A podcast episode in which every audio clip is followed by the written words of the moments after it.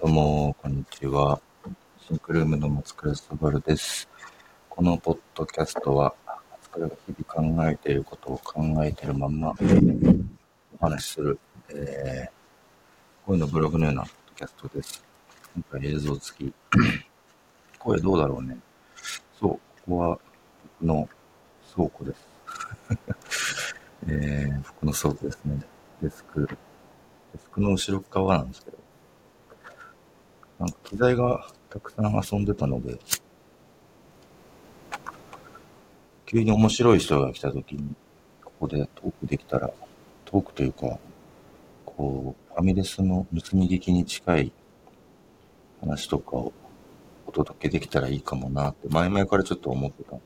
すけど、そのなんか設定とかお掃除した、これで、これで掃除した方なんですけど、こんな感じでやっていこうかなって。えー配線周りとかも、いろいろ事務所でたくさん置いてあるので、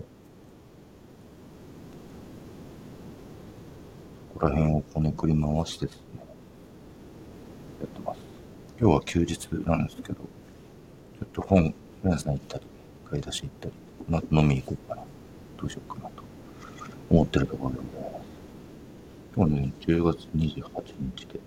昨日はすごかったんだよな。あの、毎週月末の最終の金曜日はですね、コンコン、ここのコンコンの、あの、自治会があるんですけど、過去一人いたんじゃないかな。なんかこう見学に行きたいって人とか遊びに行きたいって人たちもウェルカムにしていて、まあなんかこう、入居知らないけど別に、ね、来てもらったり、繋がってもらうの嬉しい話なので、5人ぐらいかな。外部のゲストの方が来てくれたり、差し入れでいろいろ持って、もっといたのか。記憶がないですよね。うん。やばいなって予感はあったんですけどね。しっかり記憶がないですね。とはいえね、なんか、いい酒ばっか、差し入れの酒がいい酒ばっかで、えー、二日酔いは全然ないです。美味しかったなぁ。ワインじゃんけんってのがね、あるんですよ。あの、香港が編み出した悪魔のような遊びがあるんですけど、香港の入り口にはタレル、モスさんがやってるタレルっていうナチュラルワインのスタンドバーがありまして、で、ワインがね、全部うまいんですよ。ワインいろいろ教えてもらったりとかね、モスさんにしてるんだけど、じゃんけんで勝負して、えー負けた人が、じゃん負けでワインを、ボトルを入れるというね、あの、恐ろしいじゃんけんがありまして。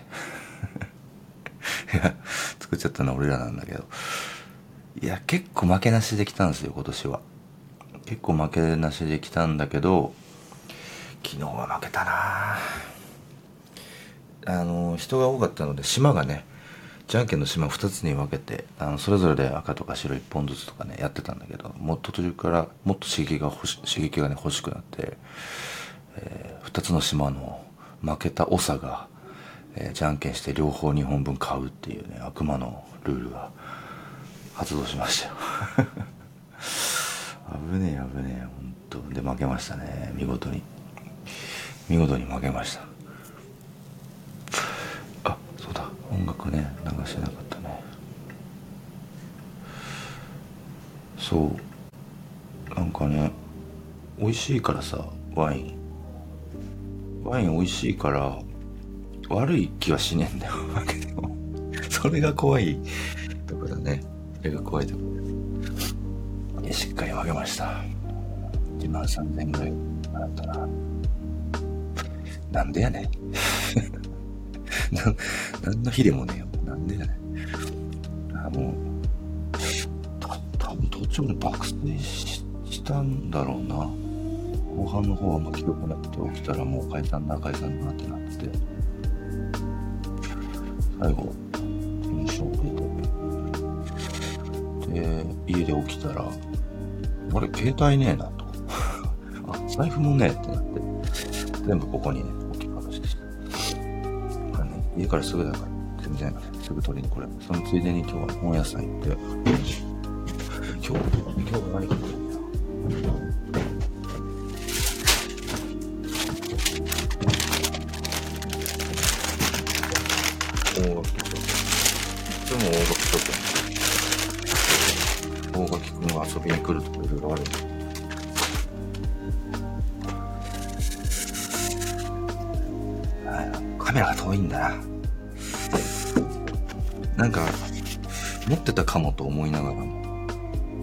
刻んでおきたい名作コピー120すね。遠いね。僕って。いや、ここね、あのー、なんだろう、コピーも書くので、一応。なんか最近の、なんだろうな、最近のコピーもすごく勉強になるからインプットしてるんですけど、やっぱかっこいいのもややつも膨大にね、言葉の歴史があるので、ですよ。で、今僕だけじゃなくてね、社員もコピーを書くようになってきてるので、あでもね、最新の事例も増えてきて入ってるんだね。うん。勉強用に買いました。あとね、なんかこれわかんないけど面白そうだから、買っちゃった。ナバル・ラビカント。人？これ。ジャンルで言ったら自己啓発じゃな人じゃねえわ。ナバル・ラビカントという、これは何でしょう？概念でしょうか？い や、人だね、人だわ。アメリカ企業界の仕組みを一新した男。それがナバル。初仕事は15歳。違法ケータリング会社の軽トラックの荷台に乗って配達した。そう、これが気になっちゃった。ね、そのダンバル・ラビカントさんという人が、のことを書いた本なんでしょうね。なんかこれは面白そうだから、ビジネスの勉強も兼ねて、ピントリムを頑張れ。買いました。あとはね、クリエイティブデモクラシー。これちょっと前から気になってたやつです。買いました。割とね、公共とか、なんだろうな、パブリック、公共系のことのあのデザインの本とかも少しずつ世の中には増えてきてくれていて、今まで、今までそんな数はなかったんですけど、これ結構割と海外の事例とかも含めて、えー、まとまってるなと思って見てたので、これ系はね、あの、電子書籍ではなく、紙で買ってます。何の社員が勉強できるしね、みたいな本屋をディグってました。そうだね、でも最近、最近なんでしょうね。あ、そう、卒業式のね、ことを考えてたんですよ。いやー、なんかね、その、今学校のプロジェクトもやってたりするので、どんなんだったっけな、卒業式みたいな感じでね、考えてね、あんま覚えてないよね、もう40歳だからさ。大学の卒業式はね、覚えてんだよな。あのー、母校は立命館大学なんですけど、校門のところにですね、大きいね、旗があるんですよ。本当応援団とかも振り回すぐらいのやつ。で、それを引っこ抜いて、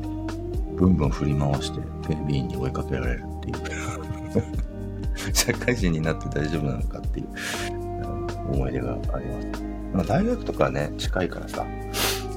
覚えてるじゃないですか。高校とかね、もう思い出せないんだよな。どんな卒業式だったかな。でさ、あのー、卒業アルバムとかね、あるじゃん。なんかそういうものをうまく使って特別なことにできないかな、みたいなことを考えてるんですけど、なんかね、あまりに遠いことのあれで、あと僕が高校生だった時と、今の高校生たちで、ちょっと状況もね、違うだろうなと思っていて、なんかそれをね、まあ高校生たちともお話しするんですけどね、どんな、何しようかなってのをね、最近考えて。でね、なんかね、その、ポカリとかさ、えー、まあ大塚製薬系だよね。カロリーメイトとかっていうのはすごくこう、高校生とか部活とかね、ああいうのにフォーカスして、えー、プロモーションを組んでいくから、あの、バーっていろいろ過去のものもね、見漁ってたんですよ。なんかね、その、なんだろう、ディスるわけじゃないけど、いいものと悪いものがあるなっていう気づきがありまして。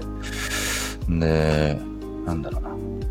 今のね、あこのまさにこのタイミングのポカリスエットの CM あんまり僕はね、グッと来なかったんですよ。そのあ、なんかちょっと違和感あるなと思ってて、その前とかは、えー、カロリーメイトとかポカリコロナ禍の時の、やっぱ、とした、どうしようもない状況の中で卒業してったり、学校生活を過ごしていくみたいなね、みんなも想像しやすいと思うけど、っていう、なんかすごくリアリティがあって、すっげえいいコミュニケーションだなと思ってたんですよ。で、それが明けて、えー、コロナ明けの CM、マスクもしてないし、すごくオープンになってるんだけど、あのー、なんつってんのかな、陽キャすぎる。陽キャすぎる。嘘、嘘の、なんだろうな、学校でやりたかったことを一つずつね、こう、やってくるんですけど、いや、作るの大変だったと思うから、こういう、あれだなと思って、ちょっと勉強になったからシェアしておくと、そう、あの、浜辺で、あの、男女で追いかけっこしたいとかね。あと、なんだったっけな、学祭でライブがしたいとか、なんか、まあ、うん、できなかったことを一気にやってるみたいなアプローチだとは思うんですけど、いや全部結構ね、あの演者さんの感じが出ちゃってて、あ、なんかメッセージもあれだけど、ちょっと嘘っぽく見えるなっていう違和感があって、あれも高校生とかにバレるんじゃないかなという危惧がありました。なんだけど、こう、カロリーメイトとか、えー、まあ、他のシリーズのポカリのやつで、ああ、いいな、心動くなってやつは、あのー、陽、じゃないですよ。陰の方。そんな、そんな楽しくないから、高校って。なんつったらいいんだろうな。18歳とか16、17、18歳とか。で、すごくこう、生きることも、リアリティも出てきたり、今、ね、今の時代もそうだし、僕の時もそうだったけど、この未来の見えなさみたいな不安がね、解消できない不安みたいなものをずっと抱えながら高校生たちって過ごしてたよね。で、やっぱ世界もまだ狭いし、あの、家か部活か学校か、あと友達と過ごす時間とか、カフェとか喫茶店とかスタバとか行くんだ。だけどすごくそれでも半径何キロの世界で生きてるし、なかなかこう、相談するにも家族にも言えない、友達にも言えないみたいな。で、オンラインに流れていくっていう流れがあって、なんかそれをなかった感じで、明るいとこだけに光を当てて、最近のやつはやっちゃってたね。でもなんか、前のやつとか見ていくと、ちょっとしたこう、高校生たちのわからなさ、不安、怒りみたいなものとかをしっかり光を当てて、えー、そこでクリエイティブを作ってたりするんですよ。それ見て、ああ、やっぱ、なるほどってなったなんかこう、美しいものだけを見せようとすると、あの、無理があるよね。だって、俺らの人生もそうじゃないですか。綺麗なものだけでは構成されてないし、なんなら、8割方、ね、大変なことで、多分人生の2割ぐらいが、こう、ハッピーな状況なのかもしれないなと思った時に、全部は一緒にあるんですよ。別々のものじゃないなという気がするんだけど。なんかね、そういうのが、こう、綺麗に、綺麗なとこだけを、美しいとこだけを切り取ることの違和感みたいなのを感じちゃったかな。だからどうやったらこう、ね、すごい、ね、年も離れてる高校生たちの心に残すことができるかなっていうのをね、結構考えてる。難しいんだね。うん。偽りのこととかを与えたくないしね。やばいんだよって。大人になったってわかんねえこといっぱいあるからみたいなさ。なんかそういうことを、そういうことというか同じ人間として高校生と大人みたいなことじゃなくて同じ人間として何かこう、僕らの仕掛けでプラスになるようなことができたらいいよなと思って。そんな神みたいなことで きないから、それでもまあ必死に考えるんですけどね。ま最近それを考えて。なので、生徒手帳見たりとか、卒アルとか、えー、あとはね、卒業式とか、あとはね、夏休みとかもあるよね。なんかそういう、こう、みんなに必ずあったもの。受験もそうだね、受験。でカロリーメイトの受験はすごく、受験編のやつすごくいいんだよね、毎回。やっぱそれは受験という、ある程度みんなが通る苦しいゲームじゃん。共通の。僕はや、受験してないけど。なんか、それは同じ一つの点としてみんなに共感を作りやすいよね、と思って。なんかね、なんだったっけな、カロリーメイトに調べてみてすごくいいよ。あの、スマホの画面の視点で、全ての物語、ストリテリングをしていくんだけど、狭い世界から広い世界に行くための工程だよね、みたいな感じ。なので、わざとスマホという画面の視点から縦型の狭い世界で展開していくんだけど、その意味がしっかり、しっかり最後にちゃんとメッセージに繋がってって天才じゃん。めちゃくちゃいい仕事と思いました。見せろよだね、ここに。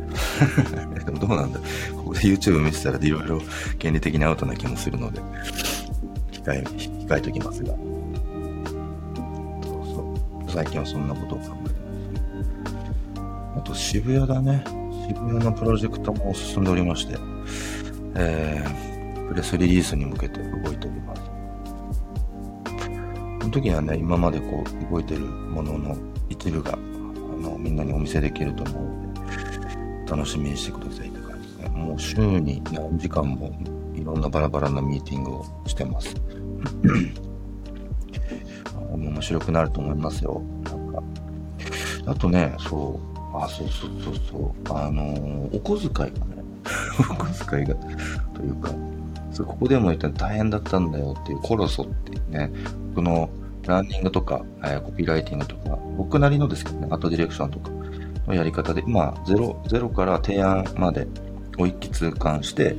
え、何をすべきか教える講義とかですね、えー、それなりに売れてるっぽいです。ありがとうございます。で、金額でいくとね、うわ、そんなにみたいな。1個で 2, 2万とか1万5千円とかするからさ。だからさ、あららと思って。で、まあ結構買ってもらってるんですよ。で、売り上げでいくと、多分その、テンパーぐらいかな、僕に入ってくるのは。なんだけど、それでも、ね、買ってくれた分、あの、お金が入ってくる。から、なんかこのお金の使い方をだなと、なんか、運用で回すのも守んないから、自分のプロジェクトで使いたいなとか、自分のプロジェクトで使うことでまたこう買ってくれた人たちに何か還元できる、ありがとうみたいなことできないかなことをね、考えてて、何しよっかな。でまあね、この5年ぐらいはですね、あの講義置いてもらえるので、買っても、買ってもらえる状況にキープしていただけるので、いくばくが入り続けてくると思うんですよ。そのピークが リリースしたばっか だとは思うんだけどね。だけどまあ、ロングテイルでバーッと、ロングテイルはこうか、バーッとね、あの、飲みに行くぐらいは入ってくるんでしょうと思ったら、なんかね、面白い使い方した方がいいよなと思って。ただ、ただ貯めるのは、性に合わないなって何か別に活かして、もしくは倍に増やすとかね。競馬行く？よくねえな 公共的なみんなが聞けるところでよくねえな。タバコ吸ってんのもよくねえんだろうけど。まあね、あ、そうそう、新幹線がね、もう来年から喫煙所がね、こう、なくなるということが、あの、ニュースになってますね。いやー、まあいいかなと思ってるんですけどね。きついけど、なんだろう、ホームの喫煙所があるから、そこですればいいし、本読んだりとかね、してるので、あの仕事できないんですよ、僕。あの、マジで全てがコンフィデンシャルなので。なので、本読んだり、インプットしたり、もしくはもう移動が一番の休憩時間なので、僕にとって、あの、しっかり寝たりしてます。なので、まあ、別にそんないいかなって。まあ、一車両、言ってその喫煙者のね、人口も減ってきてますからね。あの、なんつうのかな。一車両は喫煙所ありの喫煙者の席にしたらいいじゃんとかも思ったんだけど、別にそこまで、そこまでせんでもな、という感じですよ。まあ、だって、まあまあ、吸ってない人の方が多いから、世の中的に。これを語るのもあれだけど、そんな美味しくないんですよ、その狭い喫煙所で吸うタバコ。ぎゅうぎゅうのとこでね。だから東京行っても、やっぱ数はね、喫煙所の数が少ないから、やっぱギューッとするんだよ、人が多くて。全然美味しくない。あの、喫煙者的にはね。僕はそのね、地方行かしてもらったりとか、相談があって、めちゃくちゃ景色いいところとかでさ、あの、吸えるわけ。周りに誰も人がいなくてさ、海辺とか、吸えるわけです。でもそこのタバコのうまさって、本当にすごいんだよ。中毒者みたいな感じになってるけど。あの、それを知ってるし、まあそういう一服が、一本が吸えたら、あの、喫煙者としてはハッピーなので、いいかなと思ってます。まあ最近だとホテル行ってもないしね、あの、喫煙 OK な部屋って。新しくできるホテルなんてまずないでしょ。で、喫煙所だけは用意していただいてますが、うん、まあ、いいんじゃない体に悪いしね。僕の場合は多分もうこう、ね、タバコを、な、な、タバコが吸えない世界になってしまうと、あの、健康上というよりか心の健康上に悪い。もはや。で、吸いながらさ、考えるんですよ。もう20年ぐらいそれでやってると。やめ、なんで、なんで中毒の話してんだろう。だから結構さ、周りでもね、やめ、やめれましたって人に言ってさ、すごい尊敬する。マジで。大変だよ、やめんの。中毒だから、これ。うん。酒はやめれても、タバコはきついねって思います。でさ、もう完全にコントロールしてるとも、あれなんだよ。もう、全く吸わないわけじゃないらしくて、たまの飲み会とかで、あの、もらいタバコで吸うんだけど、それ一発解禁したら俺ダメなんで、また吸いたくなっちゃうと思うんだよね。ちゃんと喫煙、禁煙したことないからわかんないけど。コントロールしてる人偉いわ。尊敬し。でね、もうあっという間に10月が終わって、もう11月っすよ。今週もね、移動が多くて、今月だね、10月も移動が多くて、まあ、週明けも、そこ、天の橋立、ます。ね、なんかね、ちょっと面白いこと思いついたんですよ。その、僕、単語の方で、ちょっと物件欲しいなと思ってて、なんだろう、前もちょいちょい言ってたかもしれないけど、こう僕らのような小さな規模の組織の人たちが使える保養所みたいな休める場所を作りたいなと。もしくはなんか集中して考えたいとか、チームで合宿したいとか、っていうのを作って、まあそれこそね、みんなで運用したらいいんじゃないのかなとか、ったり、まあ、現地にも知り合いがいるからちょっとお手伝いしてもらったりとかでもいいから、そういう場所を作ってあげないと、行き詰まるよね、この仕事って。あの、ね、すごい自由な仕事だって思われる。まあ、そう、実際そうなんですけど、とはいえまあ、それはそれなりの鬱屈した感じもあるんですよ。難しさがある。ガス、ガスが溜まるというかね、ガス抜き、息抜きが必要になってくるので、なんかそういう場所を作りたいな、割ともうね、後輩たちのためにまあ、若い次の世代たちがいっぱい頑張ってるから、実産的にはね。で、それで物件探してますって言ってたら、あの、この物件見てくださいって相談が来て、でその流れどんどん来てるんですよ、今相談が。で、あの、やっぱ売買で動かないぐらい人口が減ってきてるっていうのもあるし、そ壊すのにも、建て壊しでも、まあ数百万かかるわけですよ。とはいえ、その、更地にしたところで途中が動くわけでもないから、ただ損していくだけで。で、その空き家問題に繋がっていっちゃうだけど。ただね、声かけていただいてる物件とすっごく良くって、状態も良くって。で、ああ、なんか、一回声、声を上げたら、ぶっちゃけ今4件、5件ぐらいね、やって相談が来て。あれ、うちだけじゃ処理しきれんぞ、これっていうのに今月気づいたんですよ。で、なんか、これってね、今言ってるその、単語のエリアに限らず、日本全国で起きてく、起きてく、起きてる、まさに今起きてる問題だなと思うんですけど、もう不動産屋がいればいいんですけど、ほぼない。もう撤退してるというか。で、賃貸とか、でやったとしても、家賃がそもそもめっちゃ低いから、不動産仲介業って、あの、広げる、手を広げる意味が全くなくて、まあ、都心部にしかいなくなる状態になって、もう不動産屋もいなくなってるみたいな状態の時に、もう物件を人とマッチングする人がいなくなってくるんですよね。儲からないから。ビジネスとして成り立たないからね。でさ、あの、香港一緒に、ここ一緒に作った川端と運転しながら、まあまあ、リアルな話いろいろ聞けるわけですよ。あ、そっか。商売ならねえんだ。確かに。っていう感じでね。だったら、いや、今俺0円でもらえてるぞ、家と思ってね。だったら0円で始めるデベロッパーというかオーナー業みたいなことってあり得るんじゃないのとか思っててね。あの、建物の状態がきついと、ある程度この回収したりとかでコストかかってたのそこがでかいんですよ。そこのお金をどう捻出するのかってところももちろんあるんだけど、かつそこに人を入れるっていうね、住んでもらうなのかなんか使ってもらうようにするには何ができるかっていうところは課題としてあるんだけど、とはいえ、あの送客する人を送り込むことだったり、関心を持ってもらうことができるなと思ってて、なんかね、その、個人的に、それはね、仕事でも何でもないんですよ。個人的なプロジェクトでやりたいなと思ってて。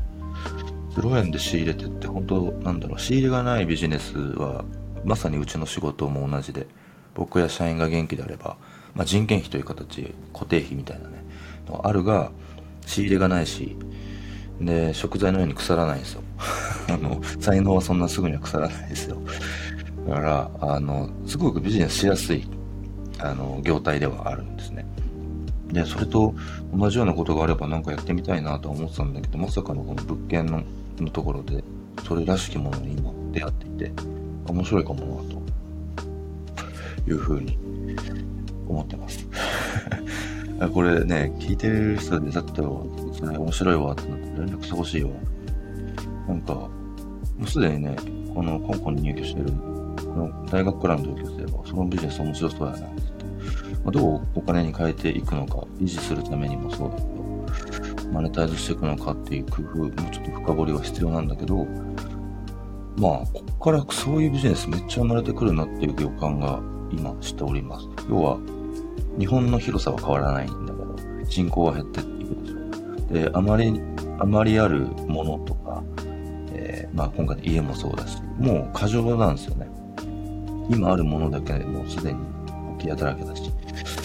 で、都会行けば高層化してるしね。うん。なので、その、家に限らず他にもいろんな余る、余ったものっていうのが日本にたくさん溢れると思うんですよ。それを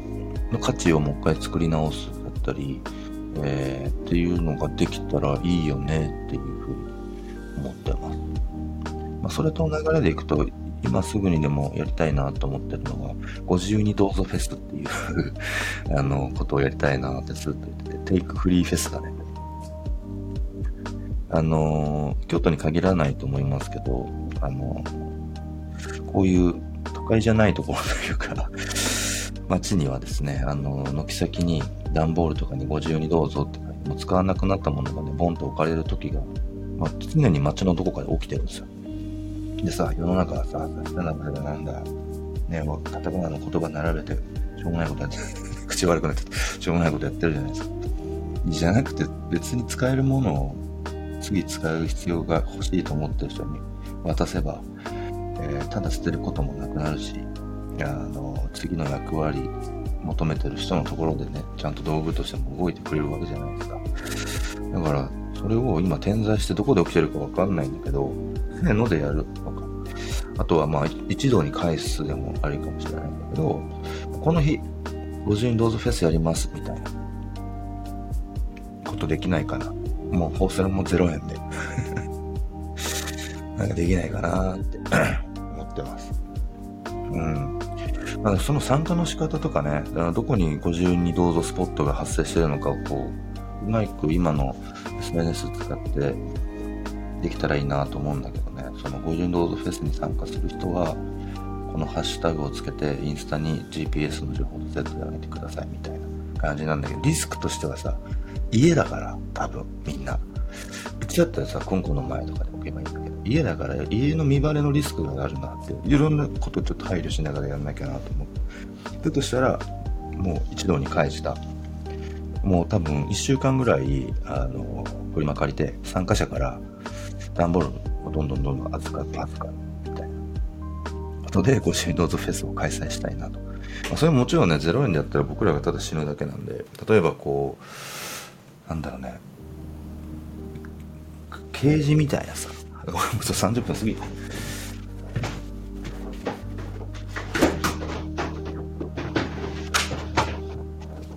こういうのあるじゃん。こういうの。こういうの。こういうの。こういうのをオフィシャルで作って販売するとかあとはそのね袋持って帰る袋エコバッグでもいいと思うけどちっちゃくなるやつあるじゃん。ちっちゃくなって開いたらさ袋になるやつ僕も使ってるんですけど。なんかそれを入場料の代わりにお渡しして、あの、まあ、全部持って帰るっていう人がいても困るからこの袋に入るだけ、えー、ご自由に持って帰れますみたいな形で、まあ、入場料に代わる、あの、フィーのゲットの仕方をできれば、会場代もそれでペイできるし、まあ、スタッフが必要になってその人件費も払えるかなっていう気がしてます。みたいなことを考えてます。で、世の中、ね、偉い会社さんとかもサステナブルだなんだ、SDGs だなんだ言うてるけど、あの言うてるだけなとこが多いじゃないですか。で、ね、バッジとかつけて、SDGs の何番できました。もう誰も日本だけだからね、あれ言ってんの。ヨーロッパで作られたもんだけど、ヨーロッパも当たり前だからもう誰も何も言わない。普通なんだもん、その、配慮することが全てに対して。だからなんかね、やりたいの、そういうのが。最初テストでコンコンってやろうかな。あるんですよ。僕も、あの、年一本とかをこうバッと学生とかにタダであげたり、欲しい人にどんどん持って帰ってもらったりするみたいなのやんないと本棚がパンクするので、あのもうこれも読まないなっていうのはもうタダで持ってってもらうみたいなことをしてるので、それをまあみんなに声かけてやろうかなという。前は古本市とかやってたんですけどね、本重いんだ。みんなから集まってくる本すごい量になって結局なんかさ全部が俺の全部が持ってってもらえるわけじゃないからあの残ったものとかさうちに残ってるんだけど結局さブックオフ読んでブックオフにもう1円でもいいから書いてってくれみたいな。やんない限り。最終的には廃棄するものは出てくるとは思うんだけどできるだけ廃棄しないっていう。うん。いろんなプロジェクトにできたらいいな。そうだからまあもうラジオ終わるけど 今これテストでポッドキャストで上げますけど、こう、なんだ、僕と、例えば、遊びに来た友達が雑談してる、こうやって雑談してるのを、YouTube かなとかにあげるかもしれない。なんかね、面白い話する人多いから、えー、あとはコンフィデンス言っちゃいけないこともめちゃくちゃみんな言うから、生では出せないけど、もう撮っといて、で、編集して大丈夫な部分だけ YouTube に出して、社員と雑談したり、インプットの共有みたいなことをよくするんですけど、それをもう公開でやっちゃったり、あの、ポッドキャストで、ノエのポッドキャストもあるんですけど、案件の振り返りとかやってるんですよ。で、クォーターの振り返りってのもやってて、まあ、納品物を何が、どういう工夫をして、何が大変だったか、次どうするかっていうのを定期的にやるんですけど、忙しくて、あの、リスケリスケになっていく。んです。なので、もうこれ広報だから。っていう感じで、うん、やっていったらどうかなっていうふうに思ってます。結構ね、ノエのポッドキャスト評判良くて、やっぱ僕らもね、内側というか中、ね、のことはあんまなかなかわかんないし、僕はよくこうやって出るからあれだけど、社員たちってあんま出てこないから、社員のこともしてもらいたいなと思って、で、とてもそれがうまく、あ楽しそうでいい 楽しいんだ、うち。うん、その空気が伝わってよかったかなと思ってるので、まあ、映像でお届けするとかもね、今後やっていこうかなというふうに思っております。そんな感じで今日の、えー、ラジオ、映像だね、はここまでにしようかなと思います。こんな感じで、今度この画面で、まあまあ、めんどくさかったらこっちであげるかもしれないけど、またお会いしましょう。それでは皆さんさようなら、バイバイ。